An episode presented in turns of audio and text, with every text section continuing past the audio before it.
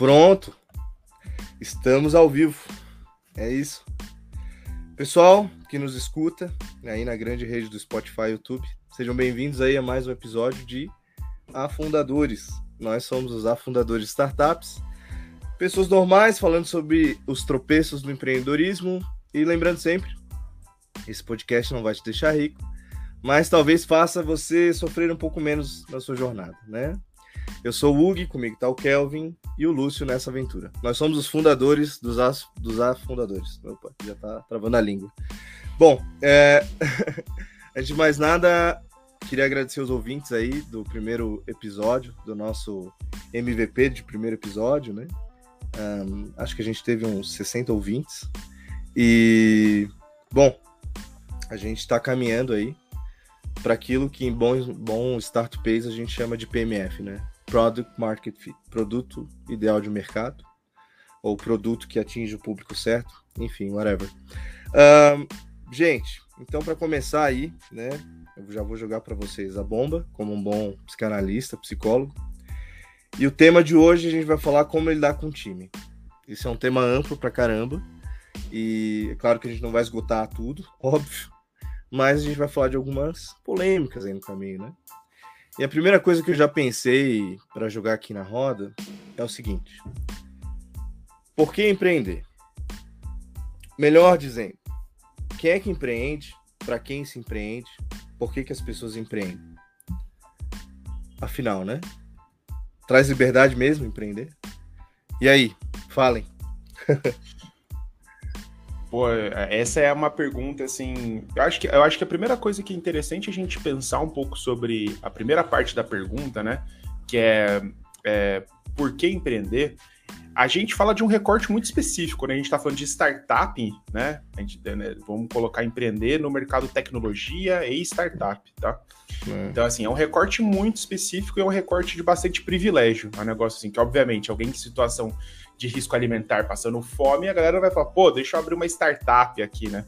Então, acho que esse é um, esse é um ponto, assim, que a gente tem que começar por aí, né? Então, é, eu acho que é fundamental a gente fazer esse recorte. Então, tendo esse recorte em mente, tendo um recorte que é um empreendedorismo que não é por necessidade, mas sim que é um, uma é quase que uma escolha de carreira mesmo. Eu tipo, tenho a possibilidade de, né? Por que, uhum. que eu vou uhum. empreender? Então, acho que o primeiro ponto é no meu caso, na, na, minha, na meu questionamento aqui pessoal, né, na minha jornada pessoal, foi muito uma por uma questão de, eu acho que óbvio, um, foi o que eu falei, possibilidade. Então eu tinha a possibilidade de não embarcar numa carreira tradicional. É, Dois, por uma questão de cultura familiar. Meu pai, ele é um, um, empreendedor, ele teve as suas empresas, né? Teve empresas e faliu empresas, né? Então, assim como eu também. Então, hum. assim, já herdei algo aí do meu pai. E...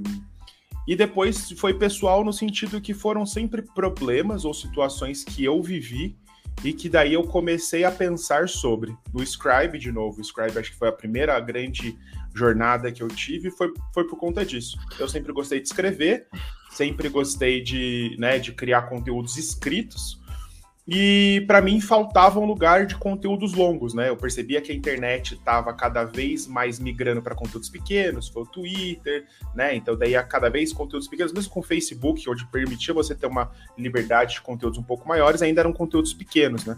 E depois até não ter conteúdos escritos, eram imagens, Instagram, da hum. Snapchat, hum. etc e tal.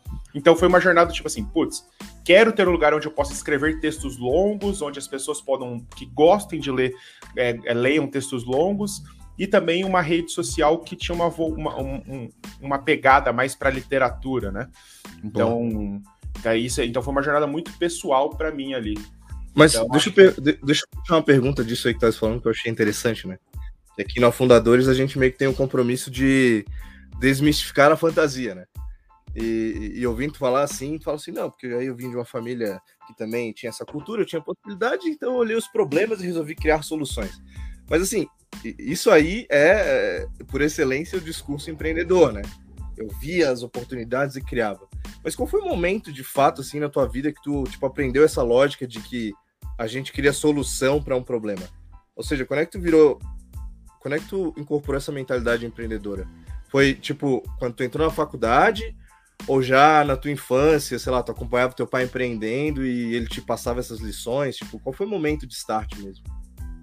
Cara, eu acho que, vai, pegando pegando o gancho aí, eu acho que para mim essa cultura de ah, eu quero empreender, eu quero solucionar outros problemas, eu quero solucionar problemas novos e não pegar o bonde andando, foi o momento que, acho que num dos meus primeiros estágios, assim, eu não entrei na faculdade pensando em, nossa, vou empreender, mudar o mundo e tudo mais. Eu entrei na faculdade com um plano de carreira que eu queria ser diretor comercial de, de empresa grande para América Latina.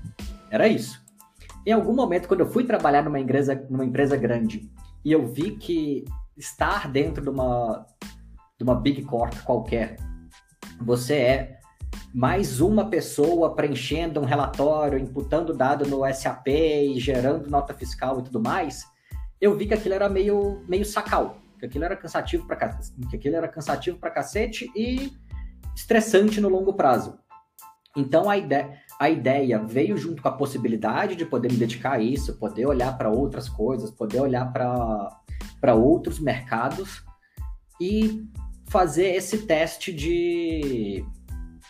E aí já estava, isso era 2009, 2010, a cultura de startup já estava razoavelmente bem estabelecida de modo geral.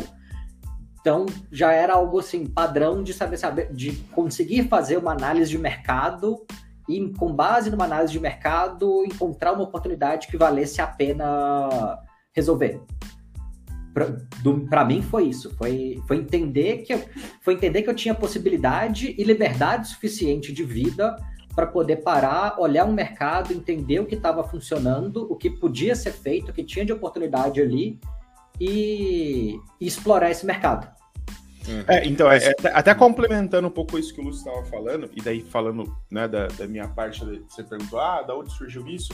Eu acho que é bem menos romântico, tá? Tipo assim, é, é porque eu acho que todo, todo esse, esse, esse, esse glamour empreendedor, do tipo, putz, eu vi um problema e daí eu sonhei com uma solução e etc e tal, eu acho que é bem menos romântico, assim, no meu, no, no meu caso, é muito mais exatamente um, quase que uma que uma coisa cultural mesmo de solução de problema. Eu acho que eu vi meu pai fazendo isso, meu pai tinha muito essa, essa ideia. Minha mãe também, porra, eu fico pensando assim, a minha mãe, ela teve açougue, né, já do tipo assim.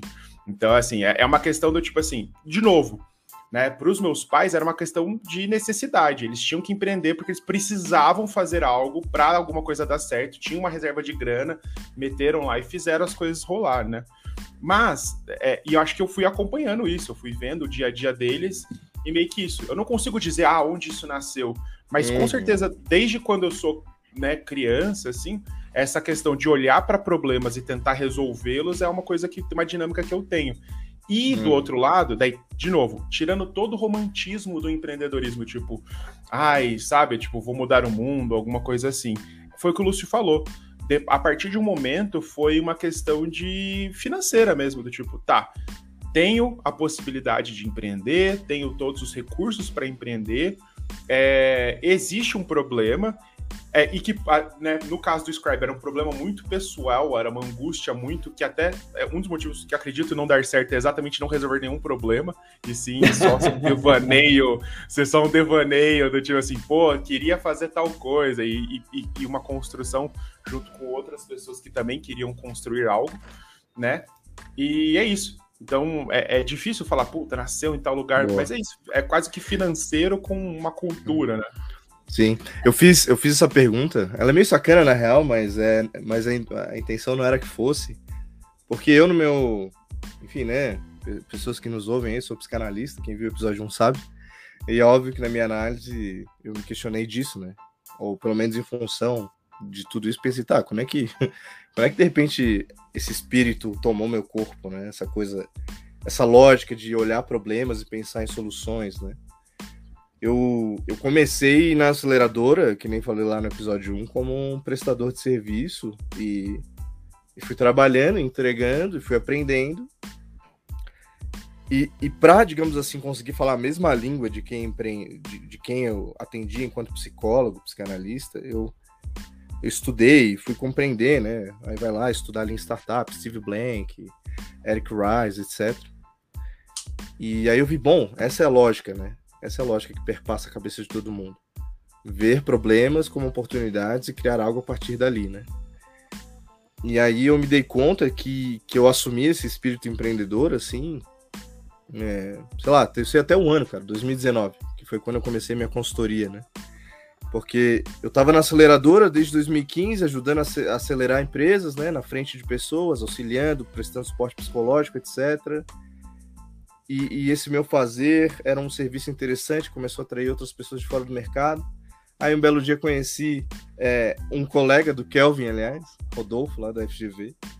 Que o cara viu e disse, pô, tem algo aqui, se tu olhar, isso aqui responde a essa dor e tudo mais. E naquele dia, né, o Connect the Dots, né, aconteceu, os pontos se ligaram e eu vi, porra, é, é isso aqui, né. Foi, foi nesse, nesse, nessa época, 2019, que aí eu entendi assim que, pô, existe em mim algo de um espírito empreendedor, né? Não, claro, né? Não totalmente, assim, não é a filosofia que, que, que contempla e completa a minha vida. Mas é uma ferramenta muito interessante, né? Para pensar negócios e tudo mais. Por isso que eu fiz essa pergunta, sabe? Porque eu acho que vocês, vocês dois fizeram cursos voltados para isso, né? Mas então me parece que não o psicanalista, mas me parece que vocês tinham a vivência, aí entrou a teoria, juntou tudo e vocês foram para ação, né? E aí é uma, é uma ação que a gente está fazendo desde então até hoje, né? Faz sentido essa viagem aqui?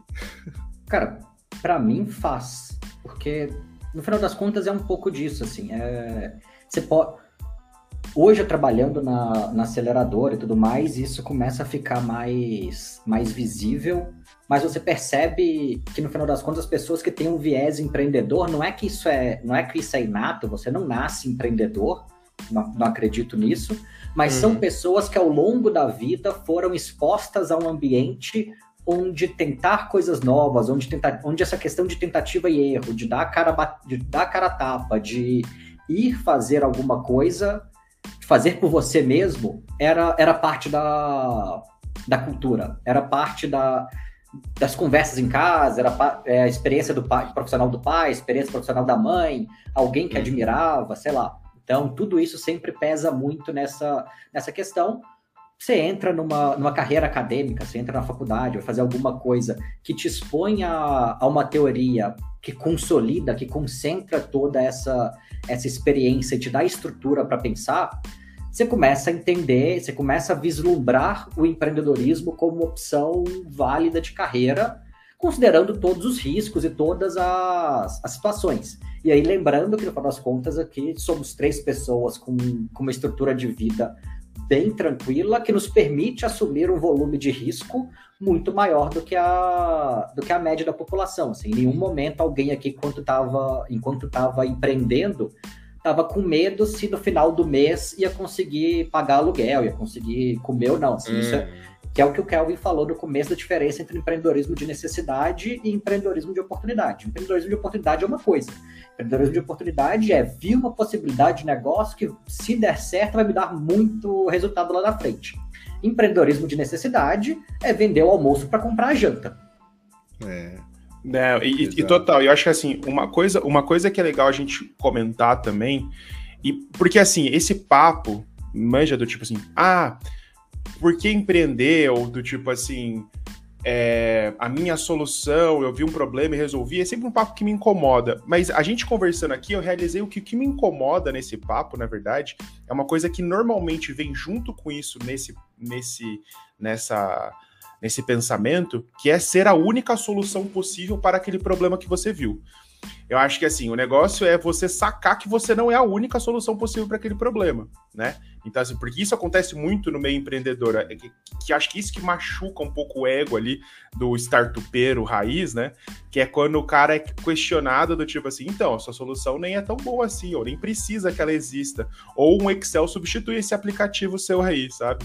Então, acho que essa é uma coisa que nesse papo aí me dá, me dá um pouco assim, putz, cara, é, é, é, que me incomoda. E a gente conversando, eu acabei realizando isso, do tipo assim, não existe nenhum problema se você contempla a carreira de empreendedor, né, como uma possível carreira, se você não quer ser um diretor comercial, um analista, enfim, né, a carreira que você queira e você contemple isso, mas saiba que nesse caminho também a sua solução pensada, estudada e feita pode ser substituído facilmente por, às vezes, um concorrente analógico bizarro, tipo papel e caneta, Acontece é. muitas vezes. Que é, é são coisas. Diga aí, Lúcio. Não, que é o principal erro do, do empreendedor de primeira viagem quando vai fazer pitch de solução, né? Chegar e falar assim: ah, eu não tenho concorrente no mercado. Cara, se você não tem. Se ninguém faz o que a sua empresa faz, a sua empresa não tem por que existir. Tipo Ela simplesmente não deveria existir se ninguém mais está fazendo algo que substitui o teu produto. É, então, isso, essa fala do Lúcio me lembra muito que o papel das aceleradoras é um pouco esse, né? Dentro dessa nossa realidade, é claro, né? Tem um artigo da Harvard Business Review que fala que o papel das aceleradoras no terceiro mundo tem que ser ajudar a contratar e abrir portas, né? Mas aqui na prática, as aceleradoras brasileiras também têm esse papel aí de de jogar água no chope, né? De dizer assim, tá. Da choque de realidade. Da choque, de, realidade, choque de realidade, mas, né? É, mas, é o mas... Que, mas é o que o Lúcio hum. tava falando da primeira experiência empreendedora dele, do tipo, ah, fiz lá o portal de bebês, compra, etc e tal. Tipo, mano, não sou pai, não sou mãe, não entendo nada de gravidez, não entendo nada do mercado. E porque eu vi uma oportunidade ali, tipo, a Amazon ir lá comprar e tal, fui lá e fiz isso daí. É, e, e, aquele, é, e aquele negócio que a gente sempre fala, cara. Você pode ver, e vocês que estão em aceleradora, vocês vão sempre ver isso daí, é marketplace de artesanato, tá ligado? Tipo, sempre tem. Daí, tipo, você tem que colocar na cabeça da pessoa que, tipo, mano, quem tá vendendo artesanato é o sobrevivência, é o cara que tá precisando ali vender o negócio agora. Ele não vai se comprometer com uma arte de produção, de fazer, uhum. ai, business plan, negócio e colocar, né? Uhum. Então isso daí é uma parada que é, que é uhum. choque de realidade, aí é sempre necessário. Mas tem é. uma linha tênue da realidade que é o seguinte: muitas vezes é, é que o Lúcio falou assim: ah, chega pro cara e falou, assim, ninguém faz é porque não tem razão de existir. Mas muitas vezes essa pessoa que foi questionada, ela também pode dizer, bom, ninguém faz porque ninguém teve a visão ainda, né? Então, é, é aí que ele se encontra num dilema ético de provar o ponto de vista dele, né? Não, eu vou provar para vocês que eu tô vendo algo que vocês não estão vendo, né? Também é, rola isso, é, certo? Rola isso, mas não é não é provar esse dilema assim, ah, eu tive, eu tive a visão além do alcance, assim, ninguém aqui é ninguém aqui é o Lion No, isso não é Thundercats. Mas você, a sua, qualquer produto tem um, tem um substituto. Se, o, se você está lançando um SaaS, você está lançando um marketplace e tudo mais, você está lançando um SaaS de gestão de nota fiscal. Seu cliente está gerindo a nota fiscal dele hoje de alguma forma. Pode ser, no, pode ser na caderneta, pode ser no Excel, bloco de notas. Ele está fazendo alguma coisa. Se ele está usando Excel, no limite, teu concorrente é a Microsoft, brother. Então você tem que lembrar que você tem, você tem essa concorrência, você tem que provar para o teu cliente, você tem que provar pro, pro investidor em potencial, quando você estiver fazendo pitch, ou para o seu cliente no processo de vendas, que fica tão mais fácil usando a sua solução que vale a pena começar a pagar por algo que hoje ele já tem no pacote Office dele, pegando esse caso do Excel, né? É, e, e, esse, esse ponto que o Hugo trouxe, do tipo, ah, eu fui o único que tinha visão, ele conversa com eu sou a única solução possível para o problema, que é o maior egotrip do startupeiro brasileiro, né? É tipo assim, não, é porque eu tive a visão. E é um negócio que eu sempre tenho que lembrar as pessoas do tipo assim, não. Tipo assim, você não é especial e você não é, tipo, sei lá, um maluco, sabe, um gênio e tal. E daí é esse ego trip que daí conversa com o episódio 1 ainda, que é o que o Hugo falou, que é o empreendedor de 20 anos, que é o maluco que tem a sede, a fúria e a raiva, né, para construir algo. Então é um, é um ego tão grande e que dá uma é. movida assim, que o primeiro destino com certeza é a parede, tá ligado? É tipo assim, é tipo tem que ser, assim, tem que ser. Cara, tem exato, que ser. O empreendedor de primeira viagem, ele tem. O empreendedor e empreendedora de primeira viagem tem que apanhar, cara. Quer dizer, falando Sim. do empreendedor classe média, né? Vamos. Óbvio, óbvio. É. O, empreendedor. gente, de novo, sempre que a gente fala do empreendedor aqui, a gente está falando do empreendedor startupeiro. A gente é. não está falando que, que a pessoa que está ali e que não deveria se considerar empreendedora por dirigir um Uber, por pedalar para iFood ou qualquer coisa do gênero, ou Exatamente. por estar tá vendendo bolo na porta do metrô, isso não é empreendedorismo, isso é sobrevivência. Essa pessoa em qualquer momento que, ela, que o Brasil voltar à normalidade e ela tiver um emprego CLT que pague um, bom, um salário razoável para ela com todos os benefícios, ela uhum. vai parar de dirigir Uber porque não faz o menor sentido. Uhum. Não, é, não é assim que a vida funciona. Mas para o empreendedor, para esse empreendedor, eu sou a última bolacha do pacote, isso conversa bastante com, que aí citando nosso nosso caro amigo startup da Real, no livro dele, não vou lembrar qual capítulo agora, peço desculpa por isso. Se não me engano, no capítulo até você não é especial, que ele destrói o mito do ah, você não precisa de fazer, você não precisa fazer faculdade para ter sucesso.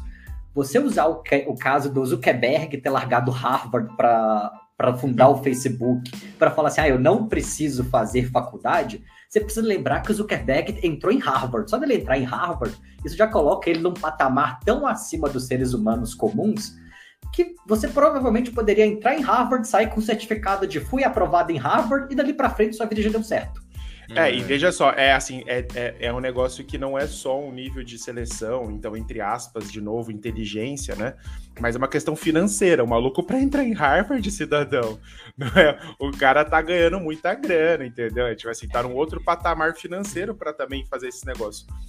Mas voltando para a pergunta original, da questão do porquê empreender, eu lembrei de um outro ponto muito importante do porquê empreender, e que foi hum. um dos motivos que eu, que eu comecei a empreender também, que foi, então, condição, ter a possibilidade, análise, etc e tal, e é ter trabalhado para empresas arrombadas, né? Então, assim, é, que é um fato que, que, me levou a empreender, do, tipo assim, fui lá, né, estagiei, trabalhei e tal, né, nos primeiros anos ali, e, cara, eu odiava trabalhar para os outros, no, e não porque eram os outros, mas é porque a cultura envolvida no trabalho foi muito muito, para mim, foi muito problemática, entendeu? E foi engraçado, porque daí eu levei isso para um professor, que era um, um, amigo, né, depois da faculdade, para conversar com ele, e ele virou, ele falou para mim uma frase que sempre me martelou na cabeça. Ele falava assim para mim, né? Hum. Que, porque eu tive oportunidade, fui treinar numa empresa, então consegui ascender, ter uma carreira, porque, né, como era me prometido e eu cumpri, segui no script ali, né? Então segui ali uma carreira e ele falou assim para mim, né? Kelvin, existe um nível de riqueza da sua vida que vão duas coisas vão acontecer. Ou você vai ser, ou você vai roubar para chegar ali, ou você vai ver gente roubando e você vai ter que ficar em silêncio. E eu lembro que quando isso aconteceu, e roubar, gente, roubar aqui, vamos dizer, roubar não quer dizer só roubar, pegar dinheiro que não é seu, etc e tal. Mas é, é a, o ponto também de você ver qualquer coisa antiética, tá? Que você seja assédio moral, assédio sexual, assédios variados ali. É, porque... Lembrando sempre que assédio é a tônica de qualquer grande empresa, né? Exato, exato, exato. Então, e, e esse, e esse era, e esse era para mim foi um dos pontos do tipo assim, viver numa cultura do tipo assim, olhar para aquilo e falar assim, caralho, isso aqui tá errado. Acho que tem jeito de construir alguma coisa que não seja assim, né? Então também foi um, foi um outro um outro viés aí da, da, da minha escolha dessa carreira empreendedora também. Cara, pegando, pegando esse ponto rapidinho, só para só fechar, um, o motivo de eu ter decidido ir abrir a minha primeira startup foi um caso parecido, assim, de... Era, eu lembro direitinho, era meio de semana, tinha reunião com o cliente no outro dia cedo, eu fiquei até... até tarde pra cacete na empresa, porque o CEO queria validar a apresentação e não é que ele estava validando o conteúdo, ele estava reclamando do tamanho das flechas que tinha no PowerPoint. Quando eu fiquei até 10 horas da noite ajustando o tamanho de flecha no PowerPoint para agradar a ego dos outros, eu desisti e fui procurar ter mais liberdade empreendendo. Uhum. Cara, isso é uma, é uma baita história de, de, de origem de vilão, né? Ah, eu comecei a minha jornada porque fiquei puto com os PPTs e o tamanho de flecha. tá, mas então é o seguinte, só para finalizar esse primeiro bloco nosso de brainstorm, uma pergunta que me veio. Da experiência de vocês, né? Que é de onde a gente pode falar. Um, empreendedorismo, então, trouxe liberdade, alguma liberdade, um pouco de liberdade, muita liberdade, porque também tem isso, né? Eu, eu tenho uma palestra que eu já dei, de vez em quando dou, assim, para alguns grupos que me convidam, onde eu falo muito sobre o empreendedorismo como essa esse movimento de emancipação também, sabe? De tipo, cara, fazendo algo que eu tô eu tô liderando e eu tenho que bancar as diversidades e, e, e problemas, mas que eu também coloco a visão. Através disso, eu conquisto uma liberdade, né? Tem um preço e tal. Então, eu queria jogar para vocês, assim, da experiência de vocês empreender, trouxe algum, algum tipo de liberdade? No, no episódio passado foi o caminhão do Kelvin, agora já foi meus cachorros aparecendo no, no áudio. participação, participação especial, convidados. É, é isso, aqui é assim, é podcast da real, entendeu? Mas, cara, para mim, em termos de. Principalmente nos, nesses últimos dois anos que eu tô focando mais em, em empreender, montei duas startups e tudo mais, eu posso dizer que sim, eu consegui adequar mais meu ritmo de vida ao que eu queria, eu consegui me adaptar melhor à rotina de trabalho, tocar meu mestrado, tocar projetos paralelos, ter mais tempo para os meus cachorros, que é um detalhe importantíssimo para mim, que se eu tivesse, quando, mesmo quando eu estava trabalhando em startup, sem ser empreendedor, eu em geral não tinha, porque por mais que startup venda sempre o sonho do, do mundo cor-de-rosa, liberdade, você está trabalhando por resultado, não por horário, se você, se você não bater o cartão muito cedo e sair muito tarde, pega mal. Galera, olha, quem sai às seis da tarde, quem sai seis, seis e meia, sete, rola sempre a pergunta, ah, mas e aí, tá desmotivado? Aconteceu alguma coisa? Então, hoje, empre empreendendo, eu tive mais liberdade do que, do que eu tinha antes. É mais cansativo, mas eu consigo ajustar melhor meus horários porque eu preciso. Uhum. É, eu acho, cara, eu acho que é, é, assim, é uma pergunta muito pegadinha, na real, né? Porque é anterior, assim, tipo, ah, o que, que é liberdade? Enfim, tem uma, quase uma questão filosófica em relação a isso daí. É, então, assim, liberdade de você poder ter um pouco mais de tempo livre para fazer alguma coisa, por vezes sim, por vezes não, né? Tem, assim, é, é aquele negócio eu já estive num lugar onde eu estava tão empenhado com, meu, com, com minha própria empresa que eu estava ali refém da minha ideia, né? Então eu fui refém daquela ideia e fiquei ali lutando para que o negócio desse certo, etc e tal. Então, no momento não, né? Mas eu acho que a liberdade ela é quase uma condição de você conseguir entender o objetivo pelo qual você está construindo algo né? Que é, no caso, uma empresa, seja ela qual for, no caso que no nosso recorte, uma startup. Então, por que você está construindo aquilo? Qual que é o seu objetivo com aquilo? Tem um objetivo definido, tá? Acho que esse é um ponto muito importante, assim, que eu dou, que é tipo assim, não entre na ego trip da, do, dos negócios, tipo assim, ser o único que tem a visão, é, a, a minha solução é a única possível, vou fazer IPO. Tipo, mano, esquece isso esquece, esquece. Tipo assim, tem um plano bem definido. Quero criar uma empresa, quero vender essa empresa, ou quero que essa empresa chegue num patamar para que eu fique tranquilo financeiramente, etc e tal. Então, acho que é isso. Então, trouxe liberdade? Eu acho que já fui refém das minhas ideias, cara, e não trouxe liberdade nenhuma para mim. Fez eu trabalhar 15, 16 horas por dia e, e, e xingar quem saía às 18 e etc e tal.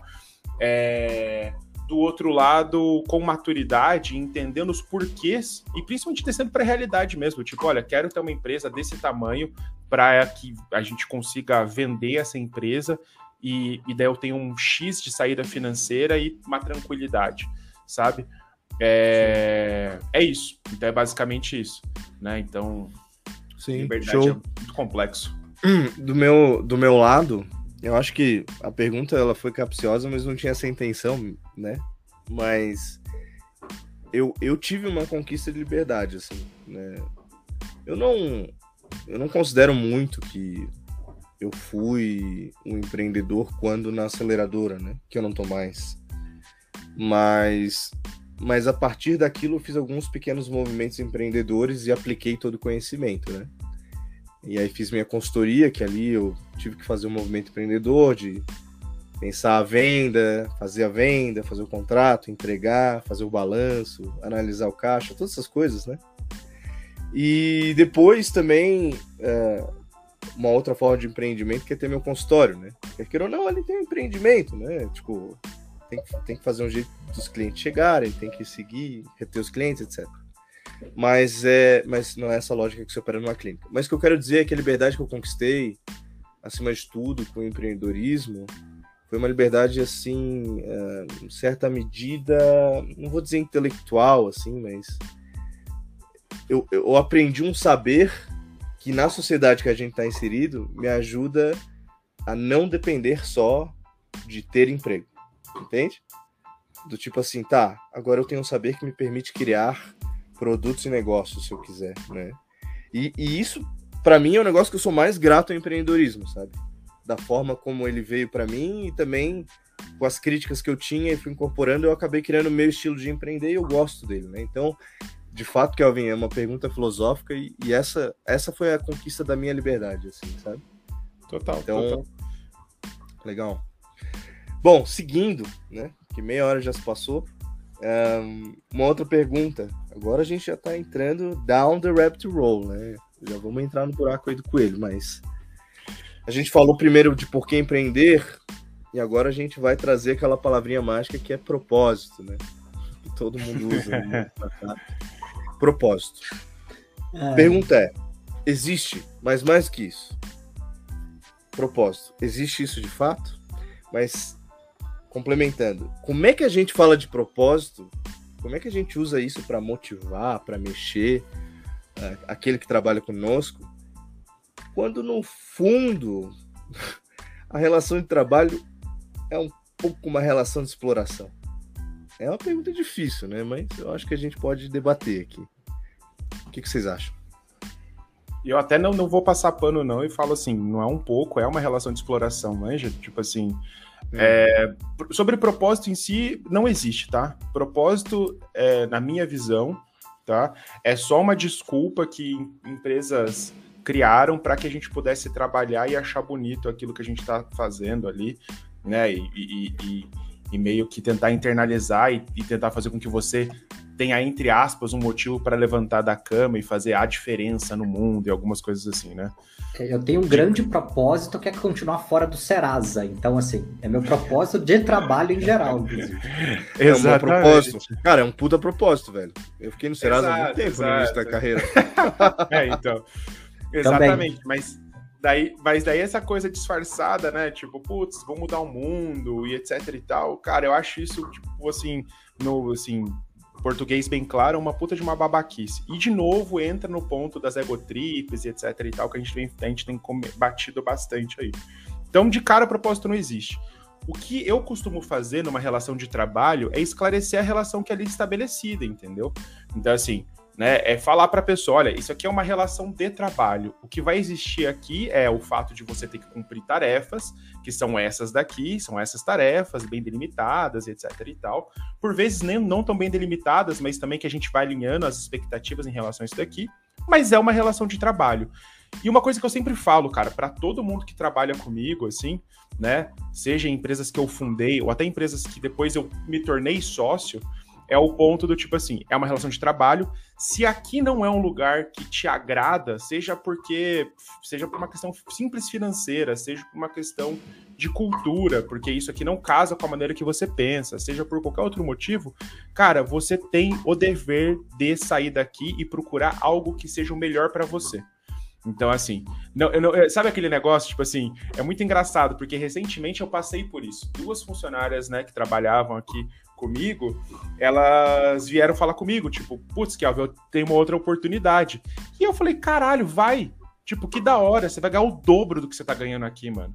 Vai e me compra um panetone, manja, tipo, agora no final do ano, tipo, vai e, tipo, cara, que legal, mano, vai lá e tal. Porque é isso, cara, eu acho que assim, se você tem claro, se você escolheu essa carreira porque você quis, você teve toda a possibilidade, tudo isso que a gente vem falando aí no primeiro bloco aí que a gente falou, né? Fez tudo isso daí, nada mais justo que a relação de trabalho com quem você está contratando seja honesta, entendeu? E, e, que você consiga claramente falar para pessoas sobre isso daí.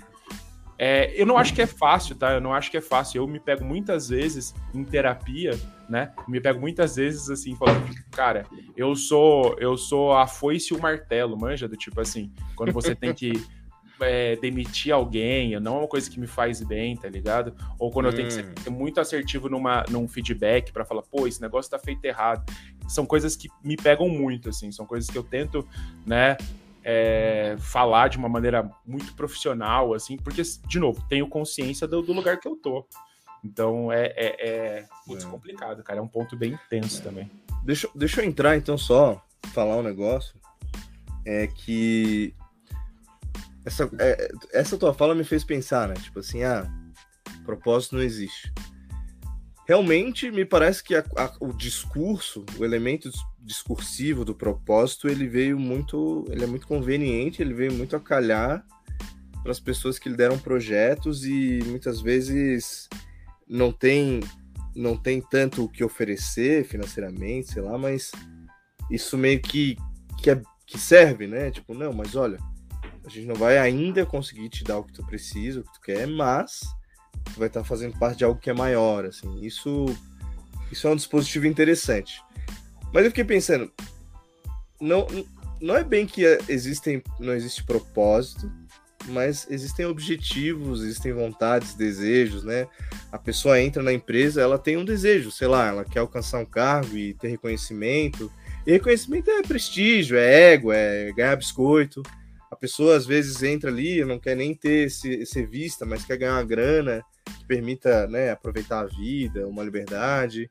E do lado do empregador, ele quer que essa pessoa trabalhe e dê o seu melhor e, e que, sei lá, faça isso não em função só de dinheiro, que muitas vezes ele não pode dar, mas faça por outras coisas que ele não sabe o que é, e aí ele vai lá e usa o discurso do propósito, né?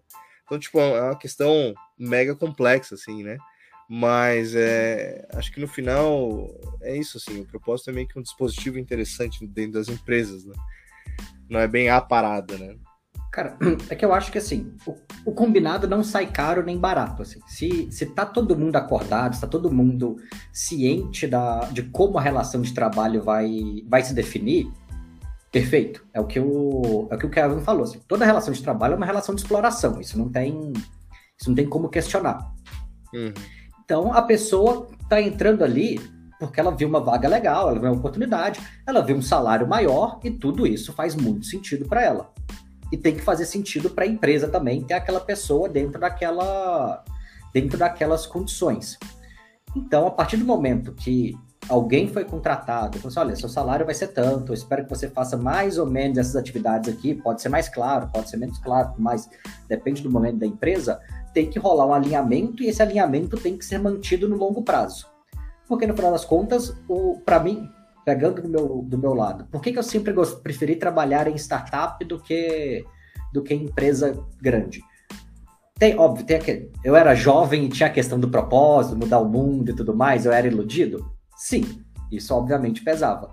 Mas tinha a questão também das oportunidades, da liberdade e da possibil, das possibilidades de carreira o que eu fiz com o que eu fiz trabalhando com 25, 26, 27 anos numa startup, nenhuma empresa de grande porte colocaria aquele grau de, de responsabilidade na minha mão. Isso isso era meu propósito profissional, ter mais liberdade, ter mais capacidade, ter mais capacidade de agência, para usar um termo bem acadêmico, vai. Então, ter essa liberdade para poder fazer, para poder definir estratégia. Eu lembro uma vez que eu estava tava numa startup, eu, eu tinha que redefinir como, uma, como a minha área inteira ia funcionar. E eu, é um negócio que demorou um mês e pouco para ser aprovado, e eu já estava puto da vida com aquilo. Assim. Eu tive que fazer umas três reuniões com os outros diretores da empresa para conseguir aprovar uma mudança que ia mexer em 30% dos funcionários da empresa. E aquilo me incomodando pra cacete. Uma amiga minha na época era gerente de projeto em empresa grande. Ela falou que demorava dois meses para conseguir marcar uma reunião de kickoff. Hum. Para mais, hein? Para mais. é, então, assim, esse propósito para mim pode ser encaixado como isso, assim, essa capacidade de, de, de tocar a sua carreira e planejar a sua carreira do jeito que você quer, assim. Isso é, isso é algo que tem que ser alinhado com a empresa, isso é algo que tem que estar visível para a empresa que você quer, mas isso é propósito, é um propósito pessoal. Você tem um plano de carreira próprio, que vai se conectar ou não com o plano da, da empresa, e em algum momento esses planos podem continuar convergindo ou diverge. Que é, assim, ah, você tem uma proposta salarial duas vezes maior, brother, pelo amor de Deus. É, não. Mas assim, sabe, o que me incomoda, eu vou falar para vocês o que me incomoda nisso daí, e é uma, é, uma, é uma brisa que eu tenho sobre isso, que é o seguinte: uma vida com propósito, né? Que é o que, o, que o mundo startupeiro tenta vender, né? Ah, uma vida com propósito, né? Ah, tem um propósito para a vida. O propósito parece que quando você. O propósito parece tipo um lugar onde você vai chegar, entendeu? Então hum. parece que tem um fim. Manja, Interessante. É o propósito. É. Uma vez que você resolveu esse problema, já era. Você vai fazer o quê? Encontrar o quê na vida, manja? Então, assim, o que, o, o que eu acho, e a brisa que eu tenho sobre isso, é que talvez a vida não tenha um propósito, e não tenha que ter um propósito. Mas a gente sempre foi vendido. Principalmente a nossa geração teve muito sobre isso, né? Trabalhar com o que você gosta e nunca vai ter que trabalhar. E eu tô mais pra. Eu trabalho com o que você gosta e nunca mais vai gostar daquilo que você trabalha, tá ligado? É. E daí, tipo. Mas eu acho, que, eu acho que a vida não tem propósito, mas sim a vida tem valor, tá ligado? Porque, porque, porque e, e a grande conflito que a gente tem nesse meio é entender que o valor não é o valor financeiro. O valor é um valor intrínseco da vida e que ela não precisa ter um final em si, mas que toda ela bem vivida e também a sua vida profissional, que, cara, de novo, tem um sistema de exploração, a gente sabe que existe isso, a gente sabe o nome, a gente sabe o porquê, etc e tal. E ter consciência disso como empreendedor faz você não ser um arrombado, sabe? Faz você não ser um arrombado, faz com que você trate as pessoas com humanidade, e faz com que você também, é, dentro do sistema, se algo der certo, dentro daquela mínima chance da sua empresa der certo, etc e tal, que essas pessoas que também toparam esse seu desafio com você também se beneficiem disso. Então, uma, um é. ponto que eu sempre falo sobre isso é do tipo assim, beleza, você vai fazer, vai fazer aquilo lá, lá, lá. Cara, você tem uma política de participação da empresa para a galera, pelo menos, se qualquer coisa acontecer, seja um IPO, seja uma venda, seja o que for, é, a, que a pessoa que tá ali se fudendo com você no início consiga se beneficiar disso também. Então, assim, eu acho que isso, né, ter consciência da exploração, vai trazendo humanidade e faz com que você trate as pessoas também como, como, como humanos ali, né? Saber o valor que cada um tem ali ao invés do propósito. Acho que tratar as pessoas com valor do que com propósito, na minha cabeça, dentro dessa brisa filosófica aí que eu abri, é, é para mim parece fazer mais sentido, manja? Essa, essa é uma brisa muito. Acho que muito interessante. E me lembra, inclusive, de um papo que nós três tivemos outro dia, assim, né? Que, inclusive, o propósito de debater isso que a gente está debatendo é que no momento que a gente consegue dar nome, criar consciência ao fenômeno, a gente permita, permite que eh, né, quem se dá conta consegue, digamos assim, mudar um pouco o sofrimento, né? Porque também rola muito uma coisa da culpabilização, né? Tipo, a pessoa não conseguiu alcançar aquilo que culturalmente é direcionado ou imposto, colocado ali na cabeça dela. E aí ela acha que é um outsider que não dá conta, que não tá fazendo direito e sofre.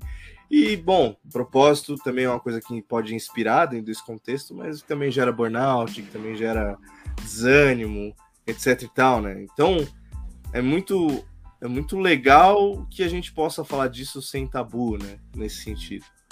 Um... Sim. Ainda mais, ainda mais que essa questão de, de burnout, né? É uma coisa que foi normalizada, né, cara? Por conta do propósito, do tipo assim, ah, você vai trabalhar até você se esgotar e até, mano, sua vida, né, esvairecer e, tipo assim, e tá ok, é isso daí mesmo, tipo, pelo menos você mudou o mundo, tá ligado? A que custo, né, tipo assim, e não mudou porra nenhuma, né, tipo assim, sejamos bem honestos ali que a maior parte das empresas que usam esse, esse, esse papo aí é só para, enfim, te usar de uma maneira, te explorar de uma maneira mais colorida. É, cara, eu acho que quem quer mudar o mundo não visa o lucro, né? Então é foda. é foda, é, então. né? É, é, complicado, eu também concordo, é isso daí mesmo. É, é, cara, que é, que é o que a gente, a gente já tava falando, né? No final das contas, essa questão do propósito não é que ela tende, não é que ela pode virar, ela é fruto de positividade tóxica, né? A função do propósito existir como, como parte do, do discurso de venda das empresas, do discurso de recrutamento, é você vender uma, você vender positividade como uma forma de de falar assim, ah não, tá, tá tudo uma, tá tudo uma merda, você tá trabalhando pra caralho e tudo mais, você tá ganhando pouco, mas pensa no impacto positivo que você tá tendo na sociedade por permitir que pessoas façam entrega de bicicleta ganhando dois reais por quilômetro. é... Sim. Cara, não faz o menor... se você parar para pensar racionalmente, não faz o menor sentido. Mas a ideia é vender essa, essa sensação de que você está tendo um impacto gigantesco, você está transformando a, a sociedade, enquanto você, na real, está no meio de uma crise de burnout, porque você trabalha demais, você não tem tempo livre para você, você não está com suas contas em dia, porque você ganha pouco, você ganha bem menos do que você precisa, e no final das contas você está gastando cada vez mais com para se manter minimamente produtivo. Total. Total. É. Nossa. É foda. Tudo que, que eu tenho a dizer. Cara, que é um ponto que o, é um ponto do Kelvin na, nas nossas conversas pré-episódio, pré assim. Eu acho que é uma pergunta que vale para a gente fechar um pouco, ou começar a fechar esse, esse bloco. Você saber é. que você está sendo explorado melhora a, a situação? Dói menos? É, cara, é engraçado, assim, na verdade, dói mais até, né? Mas, mas, mas é diferente, né? Porque no. Isso aí me lembra uma fala até de um dos, dos meus analistas, o primeiro, que ele falava assim: a questão aqui não é sobre doer ou não doer, né? Os dois caminhos, quando lá falando na análise, é, os dois caminhos aqui que se, que se impõem para ti, um vai machucar, o outro vai machucar, né? Mas o como, né? como tu vai receber essa dor, né? Então, nesse sentido, quando a gente começa a clarear as forças essas forças invisíveis uh, que vão pautando o nosso caminho, empreendedorismo, vida profissional, relacionamento, whatever, é, a gente vai, digamos assim, podendo escolher, né? Escolher a dor, né? sim. né? É uma sim, coisa, sim. uma coisa ética, né? Mas, Não é alienação, mas, mas... é outra coisa. É, mas eu ainda acho que tem uma coisa que é ter consciência dessa exploração faz você conhecer as suas feridas também, já do tipo assim, foi o que você falou, é escolher o como eu vou sofrer, né? Porque, de novo, a gente está num sistema e etc e tal, tudo isso que é muito maior do que a gente está falando aqui, né? Então, ter consciência disso faz com que, de novo, de um lado, como empreendedor, faz você ser menos filha da puta, sim, entendeu? Faz você ter um uhum. pouco ali de consciência das coisas, de como a, a banda toca. E do outro lado, como alguém que está trabalhando numa startup, faz com que você também não se apegue a esse discurso família, empreendedor, é, sabe, positividade, propósito, mudar o mundo. Faz com que você tenha uma, um, uma realidade, que não é o trabalho né, de vocês, choque de realidade nos empreendedores de 20 anos. É um pouco disso, é do tipo assim, putz, cara, olha só, não é bem assim né? Então vamos, vamos analisar outros pontos, vamos ver as circunstâncias das coisas. Eu acho que isso. E daí, conhecendo suas feridas também, né?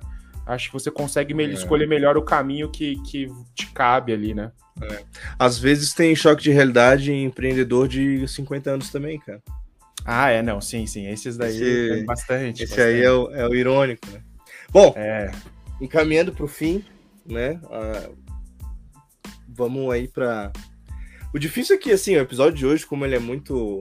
Uh, não é, é, filosófico, mas muito amplo, né? Porque empreender, a gente vai passando por esses pontos, propósito, etc. Então, meio que é difícil ser objetivo, mas eu queria trazer só a última. O último elemento de contemplação e análise, que é essa questão da cultura, né? Outra palavra mágica. A cultura. Mas vamos falar aqui de dicas práticas. A, a pergunta é, aqui na roda, o que, que é cultura e como é que se pratica e se vive isso, né? Vou lá. Cara, cultura é, citando, citando Peter Drucker, cultura como estratégia no café da manhã. Então, cultura não é o como a empresa fala que faz, não é o que ela fala que quer fazer, é como ela de fato atua no dia a dia.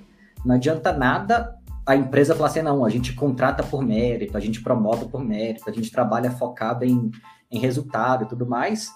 E no final das contas, a cultura real da empresa é microgerenciamento, é resultado a, a qualquer custo e foda-se a relação entre, entre pessoas. Se você tiver que puxar o tapete do seu coleguinha para gerar resultado e isso te gerar mais resultado, sorte sua que conseguiu puxar o tapete, azar do seu amigo que teve o tapete puxado, ele foi menos esperto.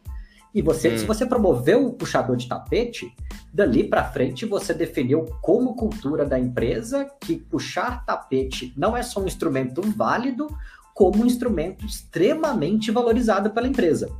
Então, cultura é é a praxis, é a forma como a empresa lida no dia a dia com os desafios que ela tem. Quando ela está numa quando qualquer pessoa da empresa está numa encruzilhada, tem que tomar uma decisão o que, que, ela, o que, que ela decide? Por que, que ela decide? A empresa vai demitir um top performer porque ele toma, porque ele. É um assediador, mano. É um ele é um assediador?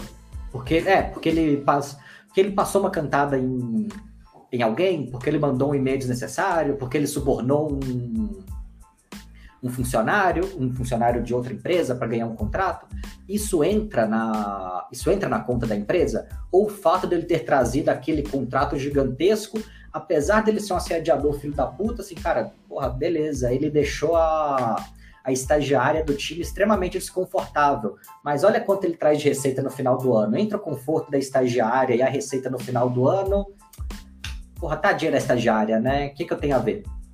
Então, Sim. esse é o tipo de esse é o tipo de coisa que é cultura.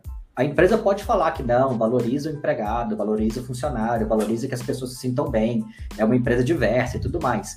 Mas a cultura você molda nos momentos de, de decisão realmente importantes. É você decidir o que é. que é o que o Kelvin tinha falado, né? O que é valor para a empresa no final do dia, assim.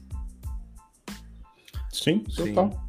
Eu acho que eu nem consigo adicionar mais nada, porque é basicamente isso, cara. Porque né, é um negócio assim. Já trabalhei em empresas, já trabalhei em empresas que tinham lá startups e tal, né? Oh, que maneiro, a gente muda o mundo, etc e tal. Parede cheio de coisa, e é vidinho institucional. Daí os caras fizeram até camisa, tá ligado? Tipo assim, ai, enfim, qualquer valor, wherever, né? Os caras fazem um monte de coisa. E no dia a dia era, cara, é uma história muito engraçada, mas o, o diretor comercial, o cara meteu uma cenoura na mesa de cada um dos, dos, dos, analistas comerciais, como se fosse uma metáfora assim, corra atrás da cenoura, tipo burro mesmo, manja, tipo, ou a cenoura vai ser enfiada no seu rabo, tipo, mano, real. E uma frase recorrente desse cara era emblemática, que é muito boa, era assim: corram pelos seus empregos. Mano, tipo assim, do que, do que adianta, né? Do que adianta você chegar e falar, não, aqui a gente muda o mundo, a gente faz o que lá. Se, cara, no seu microcosmo ali, com seus funcionários, o negócio é tipo assim, tiro, porrada e bomba, tá ligado? Salve-se quem puder e é isso daí. Então, é. é. a cultura, a cultura é sempre, foi o que você falou, a cultura, a ação fala muito mais alto que as paredes, né? Tipo assim, que tá escrito nas paredes. Então, é bem isso daí é. mesmo, é. cara. É que essa cultura de, de parede, essa cultura de ter os valores escritos, fazer camiseta, vídeo institucional, evento de fim de ano com, com dando troféuzinho pro. Ah, Kelvin foi o exemplo de abraçador de árvore na empresa. Foda-se. É indiferente. É, vira uma cultura de positividade, assim, é uma cultura de, cara, uma cultura literalmente de positividade tóxica, porque você está fodendo o seu funcionário o dia inteiro com práticas extremamente Sim. abusivas e aí você faz um evento, você faz um videozinho legal para falar assim, nossa, não, a gente valoriza aqui que as pessoas sejam legais, que elas sejam cooperativas, que elas sejam isso, que elas sejam aquilo. Até um livro que eu gosto bastante sobre empreendedorismo, porque cita o, o dia a dia, assim, bem na prática, é o lado difícil das situações difíceis, do, do Ben Horowitz. E tem um caso que ele conta, ele conversando uma vez com um cunhado, acho que é com um cunhado dele, e ele tinha acabado de fazer uma reunião com o vice-presidente da empresa que o, que o cunhado trabalhava. E ele foi e perguntou pro cunhado assim: Ah, você já, você já conheceu fulano? Já falou com ele e tal? E era tipo, o vice-presidente mesmo, chefe da porra uhum. toda, né? O cara falou assim: Ah, sim, conheço fulano. Ele vem aqui a cada seis meses para enfiar um raio de sol na nossa bunda. Porque era isso. Assim, o, o cara tava cagando para como os funcionários estavam se sentindo o ano inteiro, só mandando meta bizarra, mas é a cada seis meses aparecia, faz um evento, coloca todo mundo junto para falar assim, ah, gente, vamos lá, vamos, vamos ser felizes, vamos vestir a camisa e comprar a nossa ideia. Sim, mas vestir a camisa já é o que me dá ódio já, mano. Já, falar essa frase já é uma coisa... Uma coisa que eu, que eu falo bastante quando eu tô em, em contextos onde a gente tem que debater, discutir isso, assim, né, que essa, esse fenômeno cultura organizacional, quando ele, né, isso que se apresenta, é fruto direto da postura das lideranças do local, assim, né? É quase como um, um negócio tribal, assim, né? Tem a tribo e, e o chefe máximo dela age de alguma forma, esse agir vai reverberar, né, no todo, assim. Então eu sempre falo para sei lá, liderança de projetos, startups, o que quer que seja, que, bom, é bom ter uma consciência de si, é bom ter uma consciência do outro, que é a partir disso que, que as tuas ações vão gerar efeitos, né? Que um deles é essa coisa de cultura. Então, saiba, saiba, muitas vezes tente entender por que, que tu faz o que tu faz, por que tu age como tu age. E não é, não é raro a gente muitas vezes ver líderes que têm que se defrontar com a realidade da, da cultura ou dos efeitos da liderança e dizem: Ah, mas não fazia ideia, pô, é assim, pô, achei que tá tudo bem. É, achar que está tudo bem é pensar do seu ponto de vista. Agora, ir lá fora escutar é compreender o que os outros estão dizendo. Então, é, essa diferença, né, isso que é o difícil. E tem muitos líderes que por uma razão consciente ou inconsciente, não querem saber, né? Então a pior Sim. cultura é essa, liderado por alguém que não quer saber, né? Não tá Sim. nem aí, né? Sim. Um ponto, um ponto, antes de que a gente encaminhe para os finalmente, aí, um ponto que eu acho importante, uma dica muito prática disso, que é, é, que aliás foi a minha companheira que me deu uma sugestão uma vez, né? E que eu nunca tinha pensado, que é o seguinte, por mais honesto que também que você seja, então você é empreendedor, por mais honesto que você seja com seus colaboradores, as pessoas com quem você entrega, e você gere esse vínculo de honestidade sobre a relação que ali está estabelecida, critérios, etc e tal, ela ainda é uma relação de exploração. Então a pessoa do outro lado, ela não se sente confortável a te falar na cara do tipo que você sente. Não, eu tenho uma relação boa com a pessoa e tal, não sei o quê. Ela vai me falar o que ela tá pensando. Eu lembro que eu pensava inocentemente assim, até uma vez, né, que a minha ela falou assim: "Então, não, você tá ligado que o cara não vai falar para você, né? Por mais que você tenha todo esse vínculo e tal, tipo assim, ainda você ainda é o empregador dela, então ela não vai falar para você, ô, oh, então, tá errado isso aqui, tá errado aquilo, não sei o que lá. Então, tenha um canal anônimo, seja um forms anônimo para que alguém possa responder e te dar feedbacks sobre sua gestão, a sua empresa, as coisas que estão acontecendo, porque foi quando eu consegui perceber erros que eu não conseguia perceber e que as pessoas tiveram uma liberdade maior para poder falar para mim coisas que eu não saberia quem estava falando. Então isso é muito uhum. importante, tá? Tipo é. assim, de novo, por mais transparente e honesto que você seja, você ainda é a pessoa que está exercendo poder sobre outra pessoa.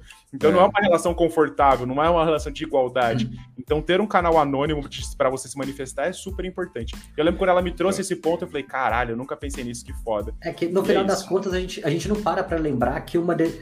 quando a gente está numa posição de chefe, para outra pessoa, uma decisão nossa tá entre ela ter salário no final do mês ou não, né? Isso é, isso é uma trava mental muito grande. Assim. Eu tava pegando esse ponto. Tem um amigo que eu tava fazendo consultoria para ele. E, e, ele tava preocupado, assim, que ele não tava conseguindo desenvolver um bom relacionamento com uma pessoa do time e tudo mais. Que ele sentia que a pessoa ficava, ficava um pouco travada. Falei assim, mas cara, você já parou, sentou e conversou com ele, assim, tipo, deu espaço para ele, para ele falar, assim? Não, assim, começou errado. Ponto é que nem sabia fazer, né, Começa aí, né? É que nem sabia que nem sabia o que tinha que fazer, né? Começou errado Exato. porque não sabia fazer certo, né? Sim. Exato. E, e o segundo ponto foi assim, cara, você precisa lembrar toda vez que você for falar com ele que você é o chefe e ele é o funcionário. Assim, por mais que você seja aberto, por mais que você seja super tranquilo, uma pessoa de boa para lidar, o salário dele no final do mês sai da tua conta. Então, é vo... ele vai ficar com o pé atrás de falar qualquer coisa contigo, porque ele está pensando que a qualquer momento ele pode ficar desempregado. E a gente precisa lembrar, Brasil, 2021, 15% de desemprego. Essa, é. essa maravilha de país. Valeu, Paulo Guedes. é, exatamente, exatamente. É, o Hug, Hug, Hug nesse final aí, depois de tudo isso aí, o Hug até ficou um pouco triste ali, ó. Já tá tipo, é, cara, complicado é. mesmo. É, cara, é, é, é, De novo, né? Quando a gente começa a criar consciência, ou botar nome, ou revisitar, né? Dói. Uhum. Mas é isso aí. Né? A gente tem que atravessar essas coisas para poder ser um humano mais decente, né? Na condução. E, Cada dia. E isso aí, Kevin, Kelvin, que tu falou, Kevin, Kevin Hart, não, Kelvin, é, é, é, o seguinte, cara, e canal anônimo, né? Só para contextualizar para todo mundo, canal anônimo pode ser tanto uma planilha ali, um Google Sheets, um Google Forms, pode ser intermédio do teu RH, pode ser, cara, N coisas, né? Mas uhum. algum jeito da pessoa poder se colocar sem necessariamente se tornar um alvo, né? A gente nunca sabe como é que o narcisismo do outro lado vai reagir, né? a, a, o feedback e tudo mais. Inclusive, feedback tem que ser um tema de um podcast inteiro, né? Porque isso aí também gera várias confusões. Porra. Tá. Mas, tá. mas segurem, segurem, segurem os ânimos, tá tudo certo. É, acho que agora tá show.